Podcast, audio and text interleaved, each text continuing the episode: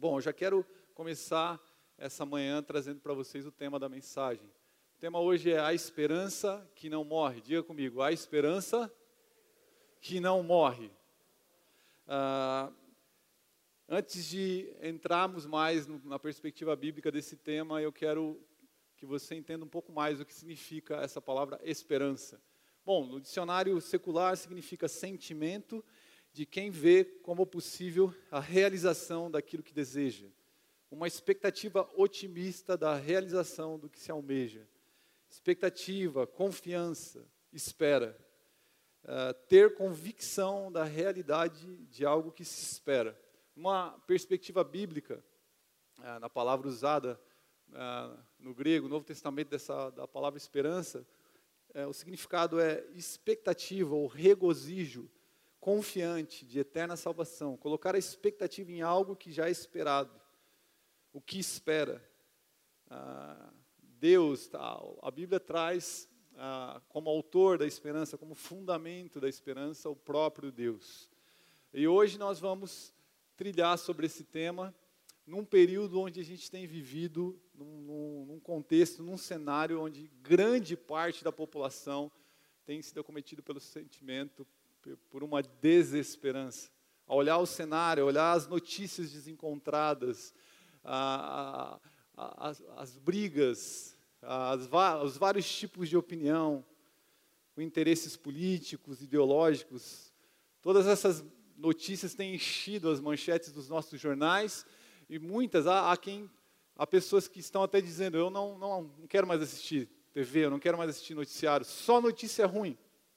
Ah, Todo mundo tem opinião, todo mundo tem um canal. Clica aqui no sininho, me segue, começa a emitir opinião sobre a vacina, sobre a doença, sobre ah, as perspectivas políticas e de repente você está no emaranhado de informações que te puxam para um lado, que te puxam para o outro. É, e isso, com certeza, de certa forma, faz com que a nossa convicção de futuro, a nossa esperança para o futuro seja uh, colocada em risco seja, uh, a gente passa a olhar para esse cenário natural tendo incerteza do que vai acontecer ali na frente. Né? A, a, esperança da humanidade está tá abalada, para não dizer que, é, que, a, que a, as pessoas já estão sem esperança, muitos estão sem esperança. Uh, se você fizer uma pesquisa na rua e perguntar para as pessoas qual é a perspectiva de futuro, de esperança, com certeza muitos vão te responder é, que falta, falta convicção, falta certeza do que vai acontecer amanhã, no mês que vem. Cada dia as notícias trazem uma perspectiva diferente. Algumas pesquisas nos Estados Unidos, na Europa, de opinião sobre é, mostram um declínio da confiança da, da, dessas pessoas com relação ao futuro. Se a esperança se apoia numa conquista futura, ao termos um futuro incerto, corremos o risco de viver sem esperança ou de viver com uma esperança que oscila, que ora vive, ora morre, ora vive, ora morre. Ora a gente tem esperança, ora a gente está desanimado. A esperança dos Santistas morreu ontem, né? Vocês sabem bem, falei no primeiro culto, só para acordar vocês, aí alguns que. Alguns vão ficar bravos comigo. A esperança morre, nasce, ressurge, ao olhar para os cenários naturais, terrenos. Mas a palavra de Deus muda tudo. A palavra de Deus traz uma perspectiva, traz uma esperança. Se a esperança se apoia no futuro, se a esperança é, é quem projeta o futuro, ah, ao servir esse Deus que conhece o fim desde o começo, nós podemos ter, ter uma esperança poderosa. A Bíblia diz em Isaías 46, 10, que desde o início, a palavra diz assim: desde o início faço conhecido o fim, desde tempos remotos, o que ainda virá. Digo, meu propósito ficará de pé e farei tudo o que me agrada. O meu propósito ficará de pé e farei tudo o que me agrada. A esperança do céu, a esperança do nosso Deus é inabalável. No céu não há desesperança. Não há, Deus não está desanimado, Deus não está com as suas emoções oscilando. Deus não sabe o que vai acontecer amanhã, ele sabe de todas as coisas. Seu propósito está de pé. Você quer nisso, igreja? Você crê nisso? Essa é a esperança que não morre. Essa é a esperança que eu quero conversar com vocês nessa manhã. A esperança que não acaba, a esperança que não se esvai com as más notícias. Eu quero trazer três perspectivas ou três definições que Deus trouxe para mim ao estudar sobre o tema esperança, para animar o teu coração, para te trazer a esperança real nessa, nessa hora, diante de tudo que nós estamos vivendo. Qual, qual então é a esperança que não morre? Ponto um, a esperança superior. Diga comigo, a esperança superior. Diga com mais força, a esperança superior. Existe uma esperança, existe uma expectativa, uma convicção superior que não se resume apenas à realidade que os nossos olhos podem ver, igreja. Que transcende essa realidade. Porque é fácil a gente esperar por aquilo que a gente sabe, tem certeza que vai acontecer. Um exemplo: se eu trabalho, logo eu tenho a esperança que no final do mês eu vou receber o salário. Se eu tenho um carro e eu sei que amanhã tem que viajar, eu vou dormir esperançoso de que eu vou ter um carro para eu entrar, o conforto ah, para, para eu viajar. Se eu sou um excelente funcionário, fui promovido, a minha esperança é que eu não seja demitido logo. Pode acontecer os imprevistos, mas é fácil, nós temos esperança por aquilo que é certo. Mas a esperança superior fala de, de, de algo, algo que transcende, algo que está além. Romanos capítulo 4, versículo 18. A palavra fala: Abraão, contra toda a esperança, em esperança creu, tornando-se assim pai de muitas nações, como foi dito a seu respeito assim será a sua descendência. Outra versão diz assim: Abraão, esperando contra a esperança, creu, para vir a ser pai de nações, segundo lhe fora dito: assim será a tua descendência. A palavra diz que Abraão creu, Abraão esperou contra a esperança. O que é isso? Significa que Abraão não se submeteu, ele não se conformou à esperança que lhe foi imposta naturalmente. A esperança natural, a esperança terrena lhe dizia: Abraão, você é velho, você tem 99 anos. Sara, você é velha, o seu ventre é infértil, você tem 90 anos, você não pode ter filhos, você não será pai, você não será mãe de, de uma nação, a tua descendência não será como a estrela, as estrelas do céu, você não pode, esse é o decreto terreno. Mas Abraão tomou posse de uma esperança superior à sua realidade, uma esperança que transcendia a sua realidade, aquilo que os seus olhos estavam vendo. Havia uma expectativa terrena, havia uma convicção terrena, mas Abraão decide crer, esperar contra essa esperança, igreja. A sua expectativa se firmou em uma palavra.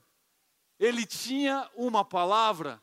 Gênesis capítulo 12, versículo 2. Deus tinha dito para Abraão, ainda Abraão, Abraão, você será uma grande nação.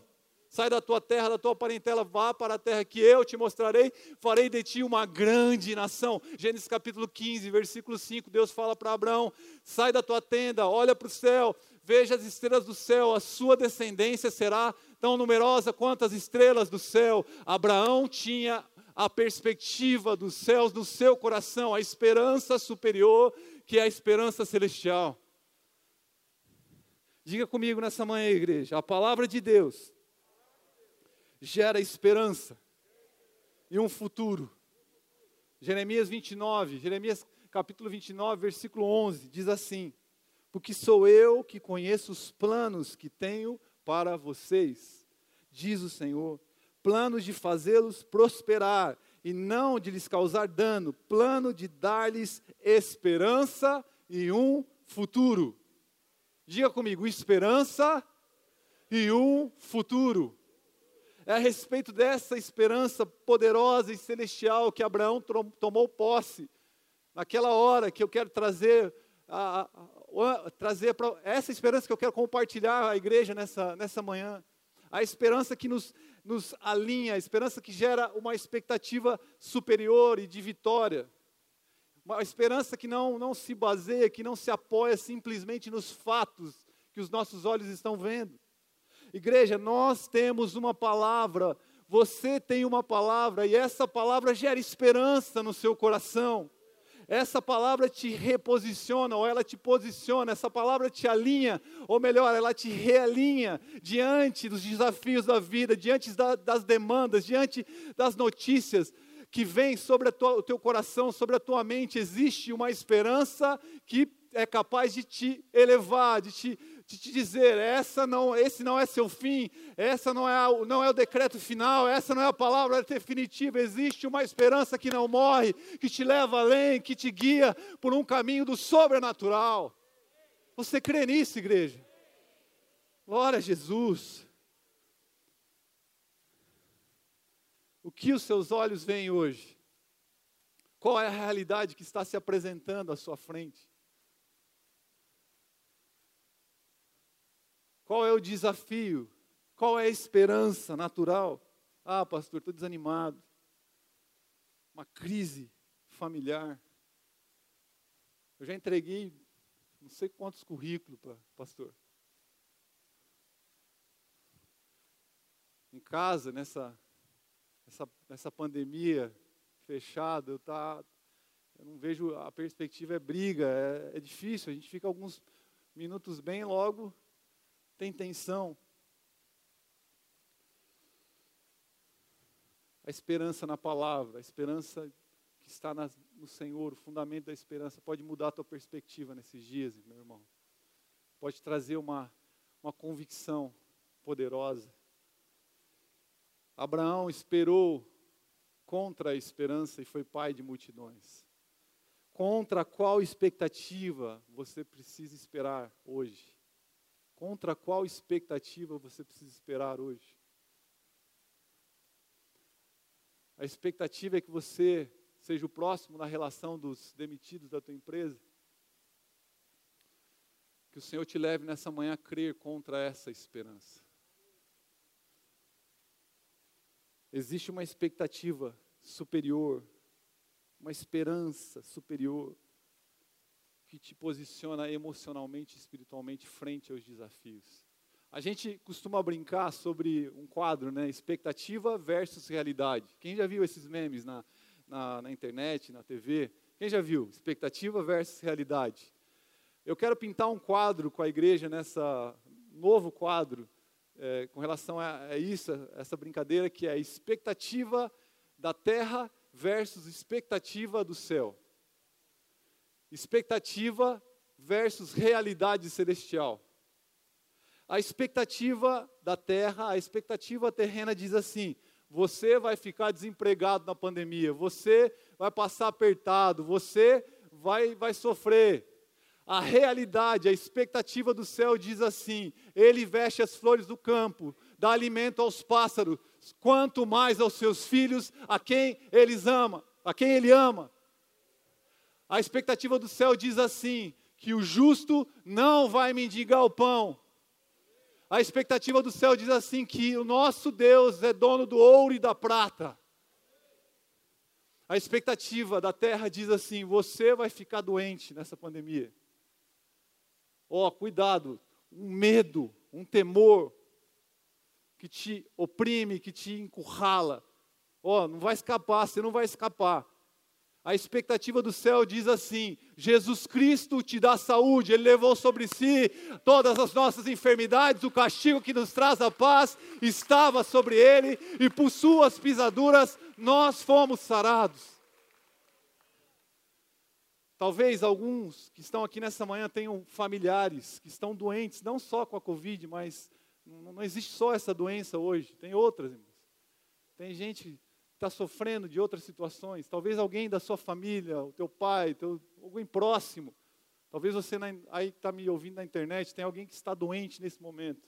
Eu quero declarar agora a expectativa do céu sobre a tua vida. Quem está passando? Tem alguém que está doente na sua família? Levante sua mão onde você está.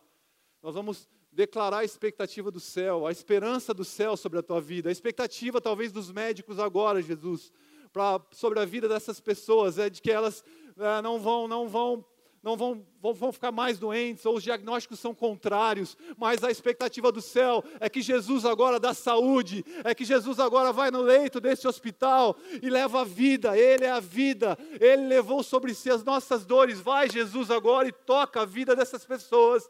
Deus, e faz vir o céu para a terra. No, no céu não há doente, no céu não há enfermo, no céu não há morte, no céu não há, não há aqueles que estão acometidos por, por pandemias, há cura, vem com a realidade do céu sobre a vida da tua igreja, em nome de Jesus. Amém, igreja? Aleluia. Glória a Deus. Glória a Jesus. A expectativa da terra fala assim: você está aí já um ano preso, quase um ano preso no teu, nesse quartinho com os teus filhos, com a tua esposa, é briga, é, é discussão, é contenda, é aflição, você vai ficar depressivo. Você está depressivo. Esse é o diagnóstico da terra. A esperança dos céus é a alegria do Senhor é a nossa força. Ele é a nossa alegria, a alegria da nossa salvação. Existe uma expectativa, igreja, que é superior, que transcende a nossa realidade. Diante da velhice, Abraão creu. A expectativa da terra é que ele não tivesse filhos. Mas ele se lembrou de um Deus todo-poderoso, Criador dos céus e da terra. E essa realidade foi plantada no coração dele, na alma dele. E ele creu. Diante do mar, Moisés estava lá com seu cajado. A expectativa terrena dizia que vinha um exército de egípcios atrás dele que eles seriam consumidos por, essa, por esse exército. Não, não tinha mais escapatória, não tinha por onde correr. Mas a realidade dos céus entrou no coração de Moisés e falou: tudo é possível, eu fiz os milagres, eu libertei vocês do Egito. Toque agora essas águas com cajado, e o mar se abriu. A expectativa da terra dizia para os israelitas, para todo o exército israelita, que Golias iria destruir, arrebentar, ele estava afrontando o exército do Deus vivo. Mas a realidade do céu, a esperança celestial superior, foi plantada dentro do coração de Davi. Ele olha para aquele gigante e fala: Ah, essa esperança que está em mim, ela vai acabar com esse cidadão aí, porque eu não, ele vem com espadas e lanças, mas eu vou contra ele em nome do Senhor dos exércitos.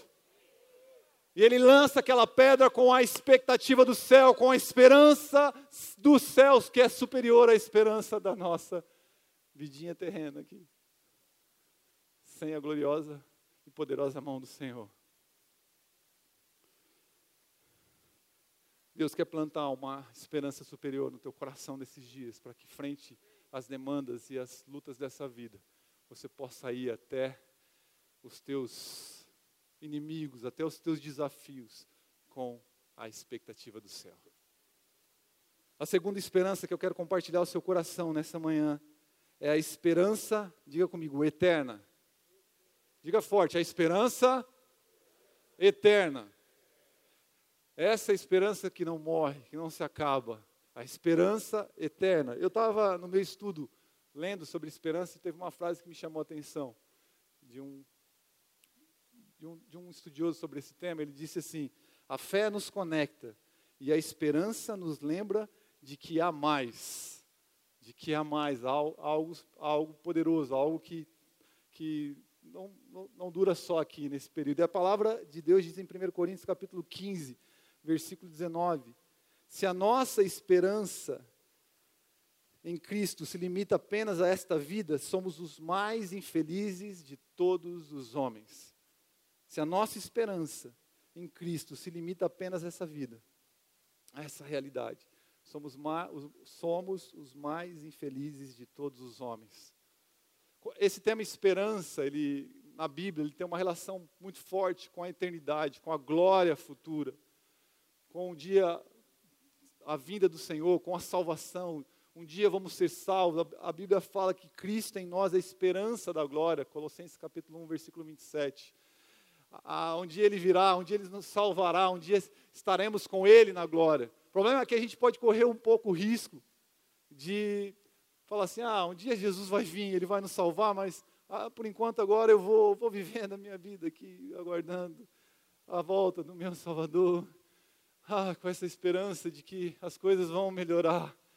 E aí você vive uma vida como se essa salvação, como se essa glória eterna, essa esperança eterna estivesse tão distante de você, estivesse tão a, a quilômetros de distância, distância, sua postura fala que, esse, que, essa, que essa a esperança eterna está distante, que esse futuro é muito distante. Não, meu irmão, o futuro é agora, o futuro é no próximo segundo que você vai viver.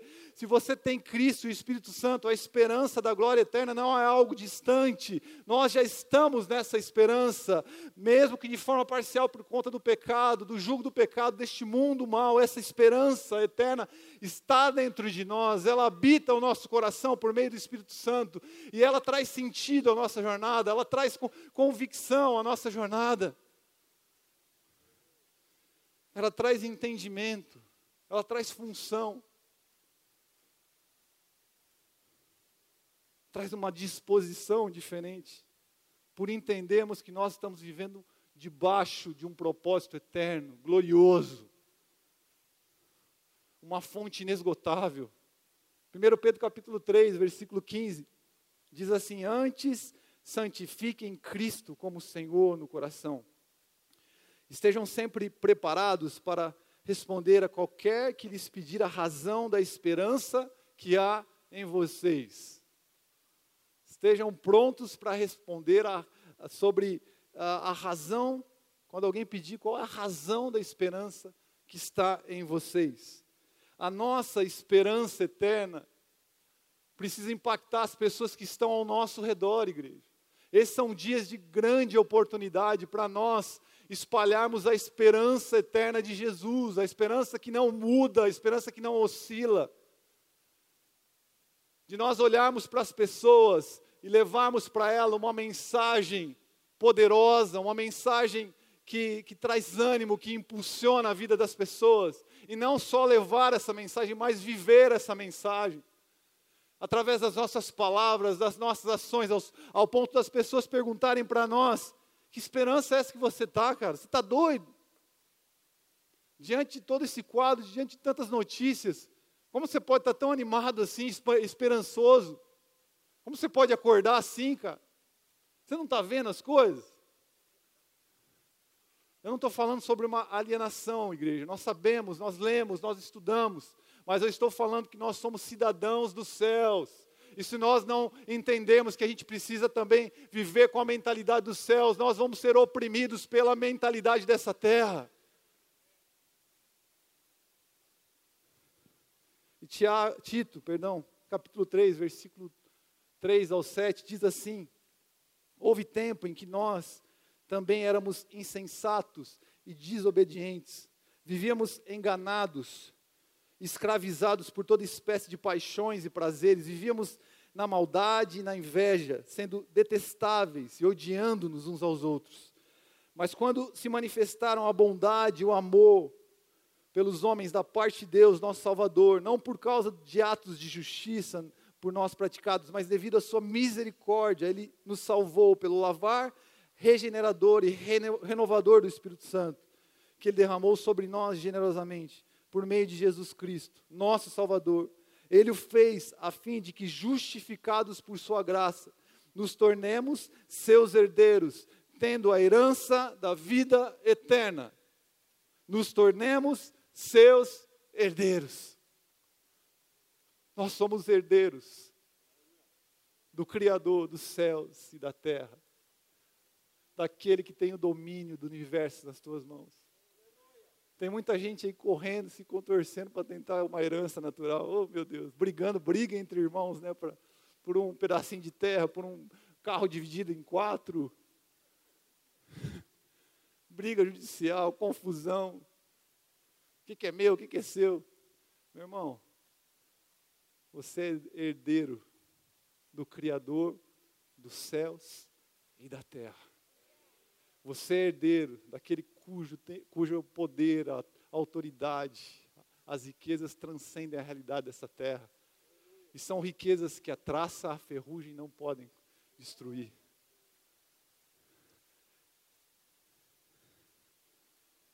Esse Deus te dá uma esperança de vida eterna.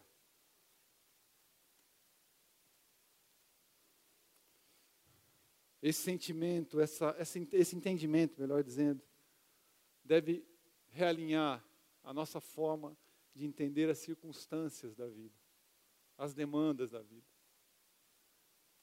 De pautarmos nossa, nossas decisões, nossas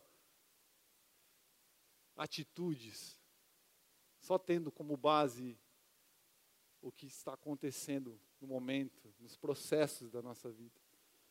A gente passa a entender e discernir os desapontamentos, os desafios da vida como uma fonte de esperança.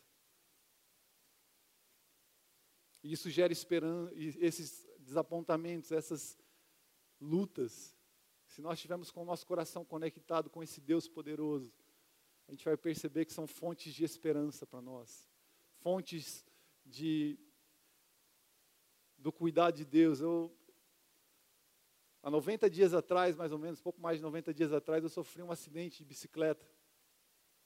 Uh, eu estava descendo, tava descendo no lugar e a bicicleta escorregou, escorregou, o pneu de trás, eu quebrei meu pé, o pastor Beto estava lá comigo, cadê o pastor Beto aqui? Uh, foi meu, meu enfermeiro imediato, colocou meu pé no lugar. meu pé caiu por lado, virou um L. Quebrei a fíbula, rompi o ligamento do pé direito, sete parafusos e uma placa na minha perna. Ainda está um pouco inchado. 22 pontos. Eu caí naquele momento e o pastor Beto pôde ver toda a minha desesperança naquele momento. Porque nós somos homens, nós oscilamos. E aí a primeira frase que eu falei para Deus foi: Deus, por que o Senhor. Eu não senti dor, eu não senti é, nada de, naquele momento, meu corpo. Eu senti desânimo profundo, desesperança. Eu disse, Deus, por que o Senhor vai me fazer passar por isso? Eu sabia que seria um período longo e foi. 30 dias da cama para o sofá, do sofá para a cama, da cama para o sofá, do sofá para a cama. 90 dias de atestado. Mas no desapontamento a esperança nasce. É, eu pude ver o quanto Deus cuida de mim, o quanto Deus me ama. Se eu tivesse uma resposta para dar para a igreja diante da, dessa tristeza que foi viver isso naquele momento, graças a Deus eu estava ali no hospital no dia do acidente, eu estava de máscara, porque eu chorava, não era de dor, era de desgosto mesmo. E daí ninguém via, porque eu estava ali chorando. E, mas eu nunca fui tão amado por Deus, tão cuidado por Deus. Deus me levou para esse lugar para mostrar: eu cuido de você. Mesmo quando você não pode sair do lugar, eu estou cuidando de você. Eu estou zelando de você. Eu sou tua provisão. E Deus foi minha provisão por, por inúmeras mensagens que eu recebi no, no WhatsApp, no Instagram, por tantos doces, doces que me deixaram na portaria, pessoas que me visitaram pessoas que, que me abençoaram. Deus me fez que, que nesse tempo nascesse uma esperança de que, muito mais forte no meu coração, uma convicção de que a gente faz parte de um corpo poderoso nessa terra, de que a igreja não para, de que a igreja não está morta, de que a igreja não está acuada, de que somos família, de que somos corpo. No desapontamento, a esperança nasce. Eu gosto muito de uma canção do, do Arraiz, cujo tema é esperança. E ali ele, ele, ele traz uma poesia, tem muito a ver com o filho pródigo, que sai, que tem uma, um conforto com seu pai, mas decide ir e viver as paixões da vida, da vida terrena, viver a suas, seus desejos, conhecer o mundo. E essa canção diz assim: Que miserável homem que sou, que me tornei. Mendigo o pão que hoje, que antes sobrava e que era meu. Então esse jovem está ali, em meio aos porcos, comendo aquela comida suja, estragada, e mendigando o pão que era dele, que ele tinha, o conforto. E aí a canção continua dizendo: no desapontamento a esperança nasce, e viva o presente, independentemente do que passou. Ele está ali comendo, sofrendo nas suas desilusões, mas aí no seu desapontamento uma, esperança nasce. Opa, eu tenho um pai se eu voltar até ele, é certo, talvez ele me acolherá, me colocará como seus, um dos seus empregados. Nasce uma esperança no seu coração e a canção continua: Pois tudo mudou, em Cristo eu sou mais do que sou. Para trás eu deixo o homem que fui e as casas que construí longe de ti. Se tudo mudou, eu abro as velas da embarcação, na esperança que pela manhã avistarei o porto onde te encontrarei o porto onde te encontrarei. E a, e, a, história na Bíblia fala que esse filho volta até seu pai. Ao lembrar dessa esperança, o seu pai o vê de longe e vai até o encontro do seu filho, troca suas vestes, coloca um anel no seu dedo e a esperança renasce no seu coração, no desapontamento, na inadequação daquele jovem, a esperança nasce. Talvez você esteja vivendo dias onde você se sente, se sente condenado, oprimido, acusado pela, pelo pecado, pelas demandas da vida. Mas eu quero te dizer nessa manhã: a esperança nasce no teu desapontamento, a esperança se chama Jesus Cristo, a esperança eterna. Amém?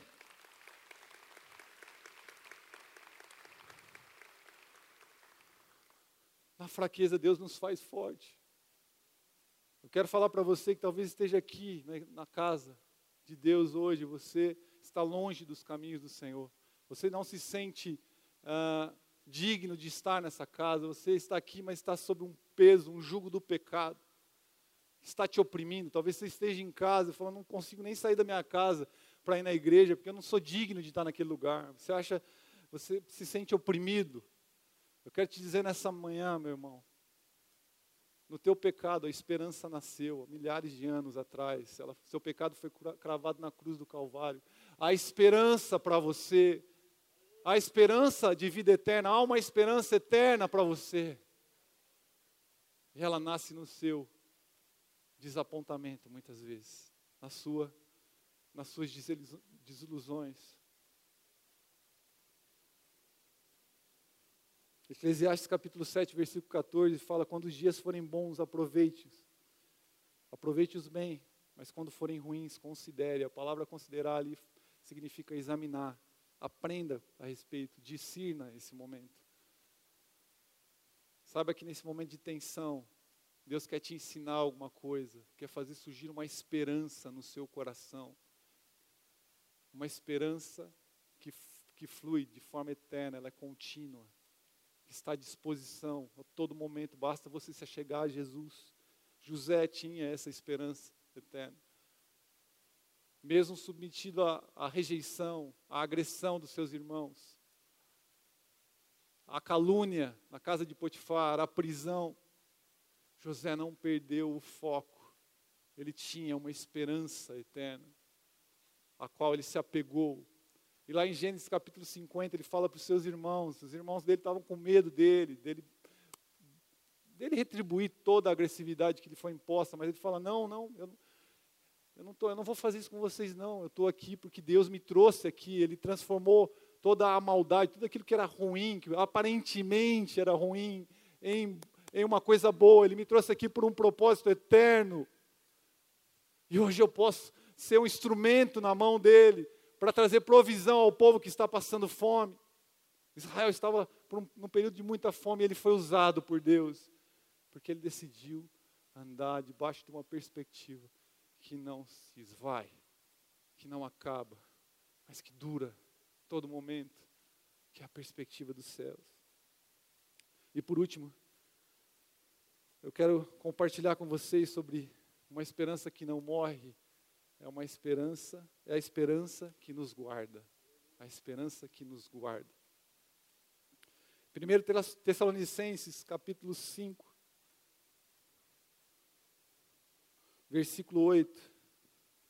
A palavra diz: Mas nós que vivemos na luz, devemos ser sóbrios, protegidos pela armadura da fé e do amor, usando o capacete da esperança da salvação.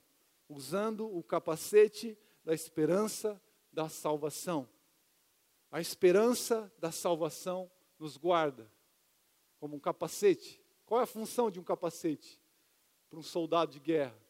É proteger a sua cabeça contra, contra os ataques do inimigo, contra as investidas do inimigo.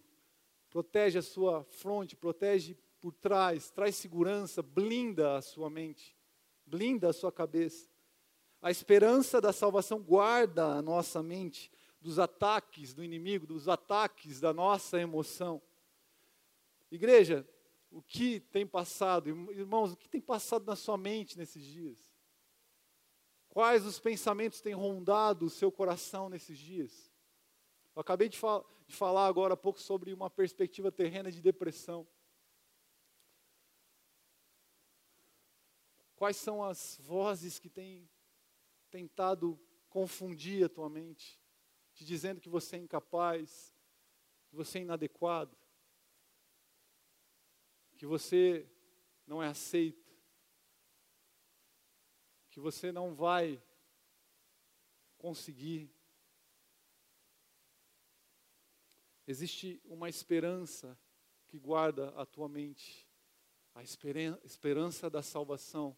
E quem é a nossa salvação, igreja? Quem é o nosso Salvador? Quem é? Jesus. É Ele, é o relacionamento com Ele, é a comunhão com Jesus que guarda a nossa mente. A gente lê hoje Jeremias capítulo 29. Eu bem sei os pensamentos que eu tenho ao teu respeito.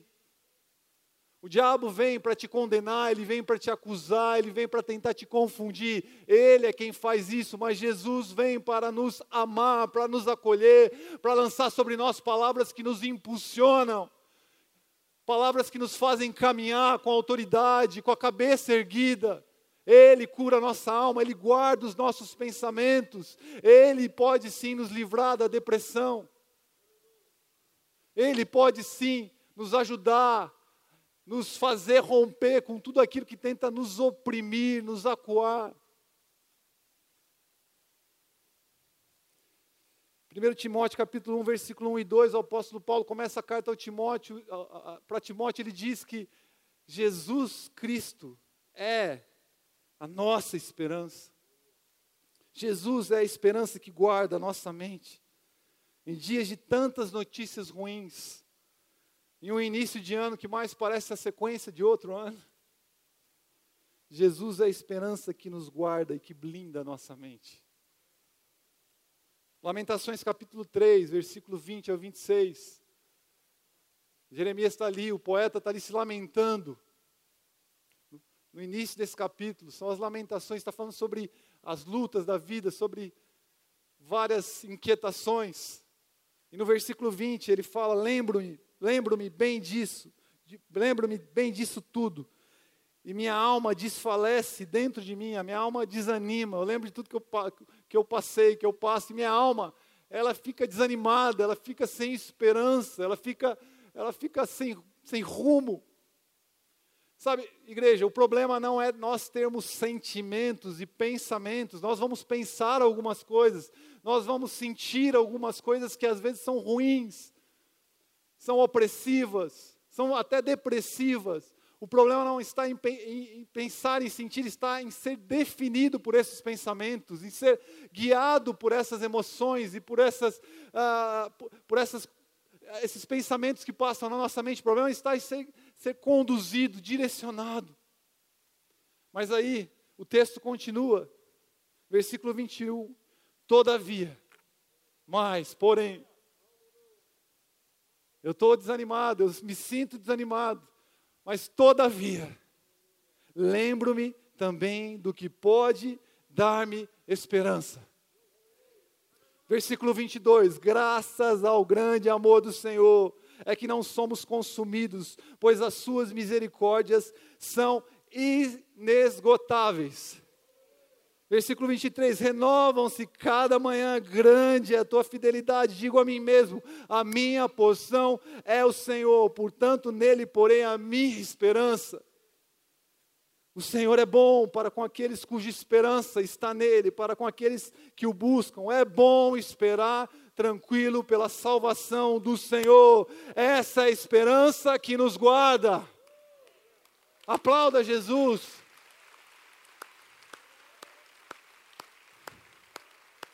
É a esperança que blinda a nossa mente, essa é a esperança que nos impulsiona como crentes, como cristãos. Nós vamos passar por dias maus, nós vamos passar por dias desanimadores. Porém, todavia, e para ficar bem, bem gravado no teu coração, você vai repetir os poréns comigo, os todavia comigo agora. Você vai repetir forte. Amém, igreja? Diga comigo: grande é o amor do Senhor as suas misericórdias são inesgotáveis. Renovam-se a cada manhã. Grande é a tua fidelidade. A minha porção é o Senhor. O Senhor é bom. É bom esperar tranquilo pela salvação que vem do Senhor. Vem do Senhor. Amém, igreja se isso não te fizer caminhar com autoridade, o que vai nos fazer caminhar com firmeza? Se isso não te fortalecer como crente, como cristão, eu sei que eu não quero aqui tirar o, o mérito da doença, dizer existe tratamento, existe acompanhamento, não, é, não estou falando contra isso. Mas eu estou falando que existe uma palavra do Senhor para nós, que nós devemos tomar posse dela. Nós devemos proclamar essas palavras. Essas palavras nos guardam. São lembranças, são promessas que vêm para combater todo o pensamento dessa terra, todo o formato desse mundo, desse sistema. Hebreus capítulo 6, versículo 20. 19 e 20. Diz assim: Temos essa esperança como âncora da alma, firme e segura, a qual adentra o santuário interior por trás do véu, onde Jesus, que nos precedeu, entrou em nosso lugar, tornando-se sumo sacerdote para sempre, segundo a ordem de Melquisedeque. Temos essa esperança como âncora da alma, firme e segura a qual adentra o santuário interior por trás do véu. Jesus é a nossa esperança de livre acesso à presença de Deus. Ele abriu um novo e vivo caminho, e o nosso relacionamento com Ele, a nossa comunhão com Jesus, gera uma esperança em nosso coração que é como uma âncora que nos guarda, que nos firma. Qual é a função de uma âncora? A função natural de uma âncora é, é manter a embarcação firme, segura, evitar que a embarcação fique à deriva. Jesus é essa âncora que nos guarda, que firma a nossa alma. Igreja, nós não estamos à deriva, nós não estamos sozinhos, nós não estamos sem rumo se a nossa esperança está em Jesus. Você não é uma embarcação à deriva. Você não é alguém que não sabe para onde você vai, você não é alguém uh, que está perdido. Se você tem um relacionamento com Jesus, Ele é sua âncora, Ele firma os teus pés, Ele é a rocha que te traz estabilidade, que te, te traz estabilidade, te guarda no meio da instabilidade, firma os teus pés. Jesus é a nossa rocha eterna.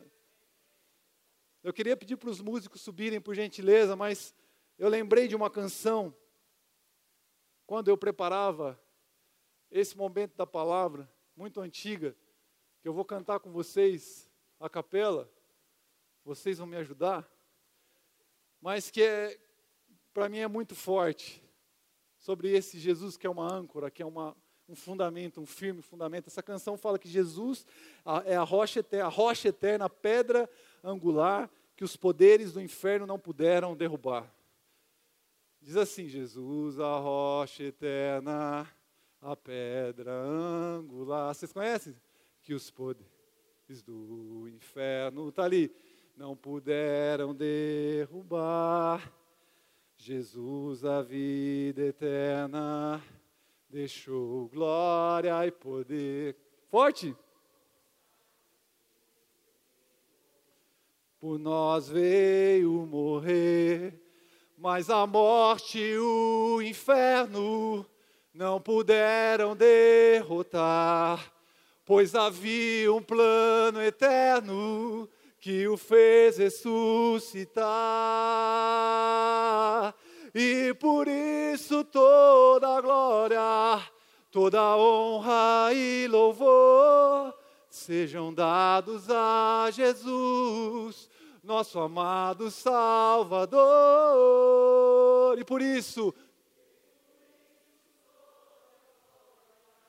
toda a honra sejam dados a Jesus, nosso amado. Essa é a sua esperança, essa é a nossa esperança. Ele é a nossa rocha eterna que morreu, ressuscitou, que nos guarda, que firma os nossos pés.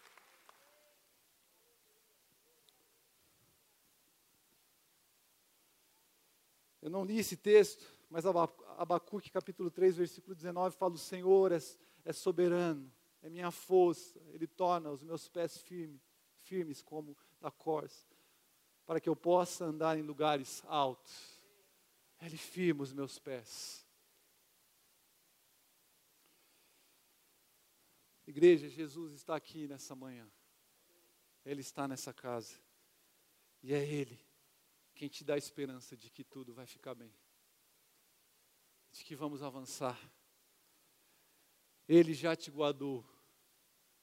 Ele te guarda. E Ele te guardará. Você está inseguro? Você está com medo? Jesus guarda os teus pensamentos como um capacete comunhão com Ele. Ele firma os teus pés como uma âncora firma uma embarcação. Nós estamos seguros em Jesus. Ele é a nossa esperança, a esperança que nos guarda, a esperança que não morre, a esperança superior e nos coloca numa perspectiva que nos traz uma expectativa superior. A esperança eterna. Há um fluxo eterno da esperança dentro do nosso coração. Se temos Jesus, o Espírito Santo, temos o poder da eternidade dentro de nós. Estamos vivendo a salvação.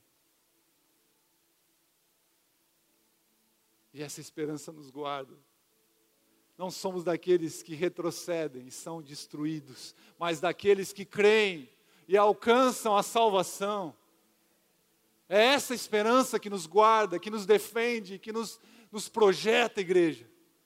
Queria te convidar para ficar em pé. Quero orar com vocês. Mas eu quero ser fiel a algo que Deus colocou no meu coração nessa manhã é que talvez alguns, estejam, alguns que estejam aqui nesse culto, ou que estejam lá na internet ouvindo essa pregação, talvez você diga assim, mas eu, eu não tenho, eu não tenho esse Jesus, eu não tenho essa esperança. Pastor, eu me sinto como um barco à deriva, como alguém sem rumo, sem, sem sentido, não há sentido para a minha vida. Talvez você nunca tenha feito essa oração de entregar o teu coração, a tua embarcação a Jesus, o nosso capitão, eterno capitão. A palavra de Deus diz: se nós confessarmos nossos pecados, se nós declararmos com os nossos lábios, melhor dizendo, que Jesus Cristo é o Salvador, Ele é nosso Senhor, e cremos no nosso coração, nós, nós somos salvos. A, a salvação passa a habitar dentro do nosso coração por meio do Espírito Santo. Talvez você esteja aqui nessa manhã e você nunca tenha feito uma oração entregando o teu coração a Jesus Cristo. E esse Jesus quer trazer segurança à sua embarcação, quer trazer firmeza. Ele pode fazer isso. Se você, queria que toda a igreja fechasse os olhos, por favor. Mas se você nunca fez essa oração, eu queria orar com você nessa manhã. Orar com você que está aqui, com você que está em casa, na internet. Você vai fazer essa oração comigo. Mas eu queria te conhecer, eu queria se você nunca fez uma oração entregando teu coração para Jesus, levante tua mão, eu quero saber quem é você. Eu quero orar com você, eu quero te conhecer, mesmo que longe aqui, mesmo que aqui no altar, distante. Eu quero participar junto com você deste momento. Levante tua mão, onde você está aí? Bem alto. Levante tua mão. Jesus quer trazer segurança à tua embarcação. Você não está à deriva. Jesus te traz certeza, convicção. Tem algumas pessoas com a mão levantada. Eu vou fazer essa oração. Repita comigo. Senhor Jesus, nessa manhã eu te eu reconheço que a minha embarcação, que a minha vida tem estado à deriva. Muitas vezes eu não sei o que fazer, eu não sei que decisões fazer. Alguns pecados atormentam o meu coração, decisões erradas eu tomei mas eu reconheço nessa manhã que sou pecador, mas a tua graça me perdoa, me aceita. Eu te aceito, Jesus, agora como meu Senhor, como meu Salvador. Vem habitar no meu coração, vem tomar posse dessa embarcação da minha vida e dirigir os meus passos. Em nome de Jesus. Amém. Amém. Você pode aplaudir essas pessoas que decidiram por Jesus?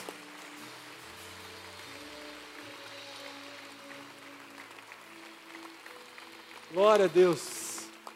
Você fez a decisão mais importante da tua jornada. A decisão que vai determinar a tua vida daqui para frente. E quando você faz essa decisão, você não é apenas salvo, mas Jesus te coloca numa família. Nós somos essa família. A Igreja Nova Aliança pode ser uma família na tua vida.